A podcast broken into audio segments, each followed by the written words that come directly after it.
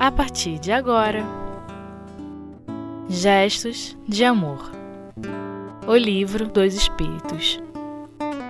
O Bem e o Mal. Décima segunda parte. Com Altivo Panfiro. Vocês sabem que nós temos um companheiro aqui na casa, vocês não sabem o nome dele, até porque ele é um trabalhador bastante anônimo na casa. Se ele souber que eu estou falando isso, ele vai ficar envergonhado, aí não vai nem pôr os pés nessa sala, mas também não adianta ele pôr os pés nessa sala que vocês não sabem quem ele é. Mas de dois em dois anos, nós fazemos uma feira de livros em Salvador. Tentativa de vender livro. Compramos o espaço, pagamos pelo espaço, aquela história toda que vocês podem imaginar.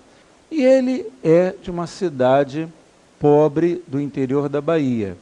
Então, nos dois ou três meses antes, ele começa a juntar roupa, roupas que nós damos, a dona lá o bazar lá dá para ele. Então ele manda cinco, seis, oito, dez fardos de roupa para quando chegar lá em Salvador, ele vai para lá, vai para a cidade dele e começa a distribuir aquela roupa toda. Quem é ele? Vocês sabem quem é? Então, é um trabalho que ninguém sabe. Mas ele faz isso. Olha só, com amar ao próximo. Amar ao próximo. Então, o que, que é isso? Ele está tentando fazer esse negócio aqui. Ele está tentando resolver esse problema aqui, dos 30 milhões. Aí ele, dessa vez, ele ficou muito danado, que quando as roupas chegaram lá, aconteceu um fato muito interessante. O prefeito pegou os pacotes todos e distribuiu todas as roupas antes dele chegar. Eu estou distribuindo para vocês todo o povo. Tinha que dar um sacode no prefeito, né? Então o prefeito chegou lá, pegou a roupa toda. Não, você não ia distribuir para os pobres? Vou. Então já distribuí. Em nome do prefeito, né? Com certeza deve ter sido reeleito. Então, que, que, qual foi o papel dele? Ele amou o próximo. E o do prefeito? O prefeito tinha amor ao próximo? Amor a ele mesmo, né? Que ele estava interessado na cidade pequena, todo mundo se conhece, né?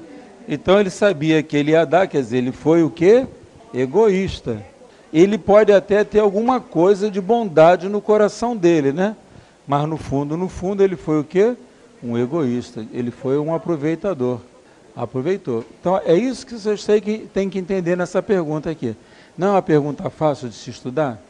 Agora, reparem a continuação da resposta. Responderá por todo mal que haja resultado de não haver praticado o bem. Responderá, responderá.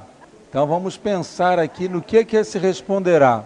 Responderá por todo o mal, né? Todo bem que não fez e todo o tudo mal que haja resultado. Responderá pelo mal que haja, mal que haja resultado. Mal que haja resultado. Mal que haja resultado.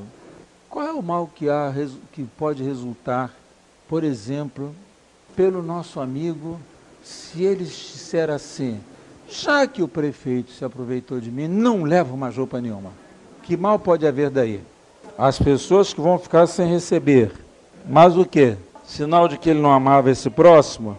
Ou sinal de que de que de que ele ainda tinha aquele sentimento dentro do coração dele, eu estou fazendo alguma coisa. Eu vou deixar de fazer porque fizeram com que eu deixasse de fazer. Eu não sou trouxa. Pode ser desse tamanhozinho, né? Pode ser orgulho desse tamanhozinho precisa ser o tamanho dessa casa, não, pode ser desse tamanhozinho. É isso que caracteriza o espírito superior. O espírito superior não tem orgulho nem desse tamanhozinho. Por que que Jesus, ele é o mestre dos mestres? Na feliz afirmativa de vários escritores, principalmente de Huberto Roden. Por quê?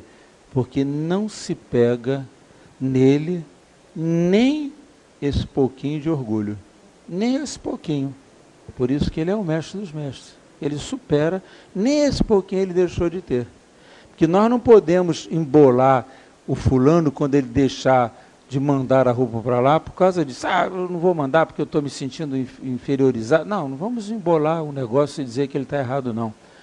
Vamos lembrar que ainda existe, ainda que seja um pouquinho, alguma coisa que precisa ser corrigido para que haja realmente a firme, a firme afirmação, firme afirmação está esquisito, né? mas é isso aí mesmo, a firme decisão, a firme afirmação de que ele não tem senão amor ao próximo. Ele vai fazer a despeito de qualquer coisa. Aí chega a gente, uma pessoa qualquer, e diz assim: Você vai responder pelo mal que haja resultado da sua inação. Aí a gente começa a pensar: o mal que decorre da minha não ação no bem pode ser, em linhas gerais, tá? Um, inação, quer dizer, eu não estou nem aí. Inação. Pode ser pouca visão do assunto. Pode ser evolução. Vocês acham, por exemplo, que Gengis Khan, que foi um grandíssimo general, que tinha um projeto, Gengis Khan tinha um projeto. Vocês pensam que ele não tinha. Gengis Khan tinha um projeto, que era unir todos os povos pertencentes à raça dele sob uma única bandeira, sob um único chefe, sob um único domínio. Iguais a ele, outros tiveram sonhos assim. Alexandre o Grande, Júlio César. Júlio César fez, queria fazer o que, a, a, e tanto quanto Napoleão, quis fazer o que agora, duras penas, a Europa está fazendo com o mercado comum. Mais de dois mil anos depois, os homens estão chegando ao amadurecimento de que é melhor ter uma única bandeira e uma única moeda, uma única tudo, para poder enfrentar outros gigantes. Eles estão chegando a essa conclusão. Mas esses homens todos tinham um projeto. Em que, que eles erraram? O que, que vocês acham que, que eles erraram? Não era baseado no amor ao próximo, a evolução não permitia que eles vissem esse projeto, eles eram inferiores, eles criam dominar pela força, eles criam dominar pela força, eles achavam que tudo estava no posso, portanto, mando, e se mando tenho que ser obedecido, e se não for obedecido, eu prendo e arrebento. Então, o que que aconteceu com todo esse povo? Faltou o quê? No fundo, evolução, era a época. Mas eles todos tiveram um projeto. Diante da lei de Deus, eles vão se apresentar dizendo assim: olha, eu quis fazer um projeto, hein? Não deu certo, o homem não deu certo. Né? O homem não deu certo.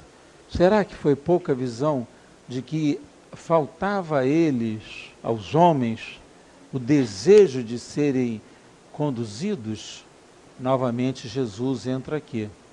Jesus, qual foi o grande papel de Jesus no trazer para a humanidade a noção de uma religião? Qual foi? Como é que Jesus. Vocês se coloquem, a Lúcia vai se colocar na seguinte posição: ela vai analisar a figura de Jesus. Então ela vai dizer assim: Jesus poderia ter feito, aí ela vai dizer tudo que Jesus poderia ter feito. Poderia ter feito isso, poderia ter feito aquilo, poderia ter feito aquilo outro. Ele também poderia ter feito tudo isso. Mas aí o graminha estava complicado, né? Então ele trouxe uma maneira diferente de educar o povo, a humanidade. Qual foi a maneira? ele falou que amar a Deus sobre todas as coisas. Era a única maneira que ele teve. Foi a única maneira. A única maneira. Uma maneira.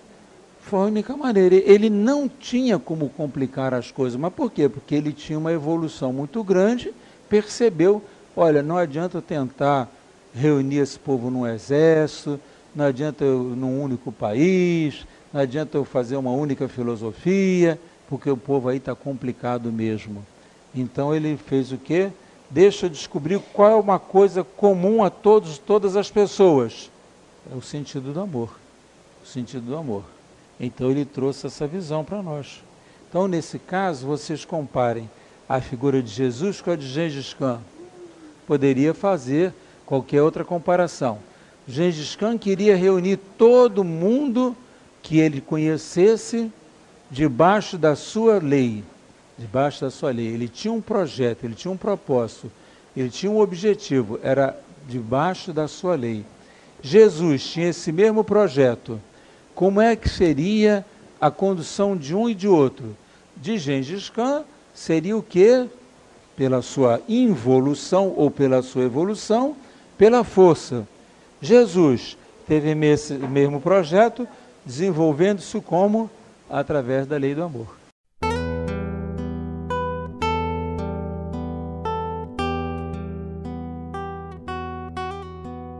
Gestos de amor. O livro dos Espíritos.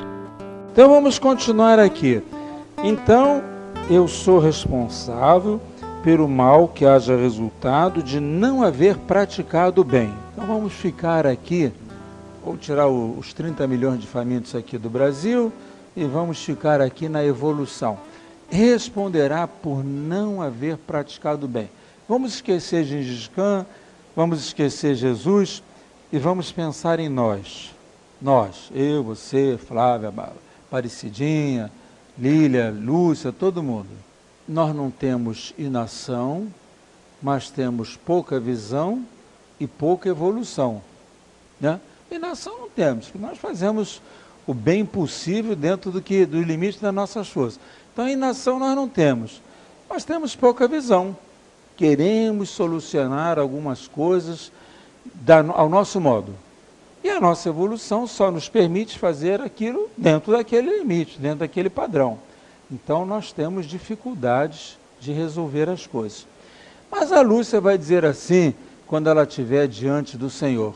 Então ela diz aqui, Senhor, eu fiz todo o alcance, tudo que estava ao alcance das minhas mãos. O que é que o Senhor vai analisar na Lúcia, quando ela disser isso para ele? O que, que vocês acham que ele vai analisar nela? Pelo bem que ela deixou de fazer. Qual é o bem que ela. Ele vai analisar o quê? As várias condições com que ela agiu e com que ela deixou de agir. Então vamos botar aqui: condições. Às vezes falta de dinheiro, às vezes sem, condi sem condição de resolver mesmo o assunto, às vezes falta de recursos mesmo, às vezes tudo. Ela vai, ele vai observar que ela teve preguiça, ah, hoje para atender a, pro, a pobre, preguiça. Hoje atender a pobre, ah, poxa, logo hoje, logo hoje que é o último dia do capítulo da novela, ela adora a novela.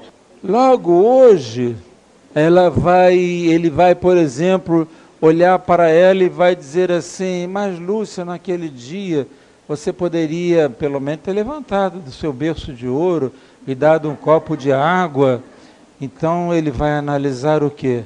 A vontade, a percepção, o serviço. Ele vai observar na Lúcia uma coisa que nós poderíamos classificar assim de determinação de fazer o bem. Ela tinha ou não tinha determinação? Então Gengis Khan ele não tinha determinação de fazer o bem. Ele vai ser considerado um guerreiro, um destruidor, um matador de gente mas ele nunca vai ser considerado um homem mau. Ah, não se espantem. Ele não vai ser considerado um homem mau, ele vai ser considerado um homem que não tinha evolução. Gente, esse camarada só sabe resolver a coisa a fio de espada. Que ignorância é essa? Que ignorância é essa? Deus deve ter, Jesus, Jesus na figura eh, representando Deus na terra. Que ignorância desse homem é esse? É essa? Que ignorância é essa? só sabe resolver as coisas a de espada? É a determinação dele, é a evolução dele, é a pouca visão dele, mas não era a inação. Ele só sabe resolver as coisas assim desse modo? Nós, quantas vezes nós sabemos só resolver as coisas na base do grito, do abandono das pessoas? Hoje aconteceu um fato comigo que eu fiquei, primeiro momento, fiquei satisfeito com que o Espírito me alertou puxa vida, fui alertado pelo plano espiritual. No segundo momento fiquei triste. Eu digo, gente, ainda tem que ser alertado. Primeiro momento eu fiquei, puxa, ainda bem que o doutor Erma me socorreu a tempo. Mas no segundo momento, puxa vida, mas ainda tem que ser socorrido por doutor Erma acerca disso, não é possível. Aí fiquei triste. Então, nós, vocês esqueçam do Gengis Khan, esqueçam do Júlio César, do Napoleão, e lembrem-se de vocês. Nós, nós. Temos condições, temos preguiça, temos vontade, temos amor ao próximo. Esse amor ainda está sendo desenvolvido. Temos o companheiro com 140 crianças, temos o companheiro com 450 crianças, temos tudo, né? Temos tudo. E vamos vencendo de acordo com o possível. Qual é o grande exemplo para nós, cristãos, do homem que poderia ter feito alguma coisa e não fez? Pilatos, por quê? Não quis se aborrecer, não quis se cansar. E qual é a grande palavra de Pilatos que indica tudo isso? O que, é que eu tenho a ver com isso? Isso é contigo. Ó, não tem nada a ver, é contigo. Nesse momento, vocês mostrar, ele mostrou o quê? Que houve, falta, houve preguiça, houve nação, houve falta de vontade, saiu fora de toda coisa. Então, por isso que eu digo a vocês, esse nós aqui é que nos interessa, tá? Isso tudo aqui interessa a gente aprender isso. Limite das nossas forças, amar ao próximo, mas vamos ver se nós vamos dizer assim, ah, o que, é que eu tenho a ver com isso? O que, é que tem a ver com isso? Somos todos responsáveis, né? Aí eu vou ser responsável por aqueles 30 milhões, do, eu, porque eu faço parte dos, 100, dos, dos 140 milhões. Aí a gente vai procurar fazer alguma coisa, o limite das nossas forças, das nossas condições, às vezes até o interesse com que a gente faz as coisas, né? Me lembro muito que havia um companheiro lá no grupo Rita de Cássia que ele dizia assim para a Vera: Dona Vera, a senhora me peça tudo, dinheiro, tempo, peça qualquer coisa, só não me peça para subir a Rocinha, que eu tenho verdadeiro horror de favelado. Aí a Vera disse: Mas meu filho, se você tem horror do favelado, é isso que você está precisando. Eu não estou precisando que você dê dinheiro, não estou precisando que você, que você faça isso. O que você, você já está mostrando o que, é que você está precisando quer ir à favela, que você tem horror ao favelado. Disse, não, a senhora me peça tudo. Quantas cestas básicas a senhora precisar, faz o que a senhora precisar. Pede que eu dou o dinheiro. Ele tinha recursos, e mesmo que não tivesse, ele arranjaria um meio de, de fazer as coisas chegarem às mãos dela. Mas o que ele dizia era isso: eu tenho horror ao favelado. Nunca tinha subido a favela, nunca tinha ido num lugar chamado pobreza, mas tinha horror. Quer dizer, aquilo era intrínseco dele, era da natureza dele. Ele tinha horror à pobreza. Deve ter sido um nobre lá qualquer encarnado que tinha horror à pobreza. Que ele poderia dizer assim: escuta, eu vou na, eu vou à favela com a senhora do meu lado, me abraçando, me agarrando, podia pedir qualquer coisa, né? Me protege, bota dez homens do meu lado, faz qualquer coisa. Mas me peça tudo, menos ir à favela, menos ir à favela entendeu? Menos ir à favela. Então, é, então é por isso que eu estou dizendo a vocês, olha, esse nós aqui é que nos interessa. É isso que nos interessa, tá? Muito bem. Aos indiferentes, que é que nós responderemos ao final da aula? Aos indiferentes. Aqueles que dizem, ah, não tem nada a ver com isso, isso é problema do governo, é não sei o quê, vou trabalhar, não sei o quê que, que vocês acham? É os indiferentes, o que, que nós fazemos com os, com os indiferentes? Onde nós classificamos os indiferentes aqui? Aqueles que dizem assim, ah, tem favela, tem pobreza, tem fome, tem não sei o quê, tem isso, tem aquilo. O que, que nós fazemos com os indiferentes? Esse companheiro que dizia para Vera assim, a senhora me peça tudo, menos que eu vá à favela, a Vera dizia assim de uma maneira muito simples, muito própria dela. Não quer ir, está dizendo que pode dar não sei o quê, estou precisando de bolsa para fulano, para Beltrano, para Cicano. Então ajuda os outros. Ela fazia a pessoa agir de alguma maneira. É fazer agir de alguma maneira. Então ela diz, olha, eu tenho três famílias que eu não pude dar bolsa essa semana. Fulano Beltrano disse, ele, ah, sim senhora, está aqui. Ele enchia o cheque na hora, não tinha nenhum problema para ele. Encher cheque era a coisa mais fácil do mundo para ele. Era, não, sim senhora, está ótimo, não tem problema nenhum não. Então, com isso, ela dizia ele para fazer alguma coisa. Então, o limite dele era aquele, era dar a bolsa. Né? O limite dele era dar a bolsa. O, a capacidade dela era de solicitar. Ela tinha essa capacidade de solicitar. Ela não ia a Portugal, mas era capaz de solicitar a todo mundo na, na, no centro que ela frequentava. Ela tinha um hábito muito simples. Ela botava aqui assim: temos que dar 642 bolsas. Ó, até agora só tem 42, hein? Olha o evangelho que vocês estão aprendendo aqui. Só tem 42 aqui, hein? Quer dizer, todo mundo dia seguinte botava mais bolsa lá para ver se diminuía o, o, o total de bolsas, né? Então, a essas pessoas assim, tentarmos fazê-las agir no limite das nossas possibilidades, das nossas forças, das possibilidades deles, né? E vamos fazer o que for possível nas nossa, as nossas mãos, tá? Muito bem. Essa pergunta 642 foi muito interessante ser analisada. A pergunta é assim das mais amplas que existe no livro dos Espíritos. Vocês têm a certeza disso?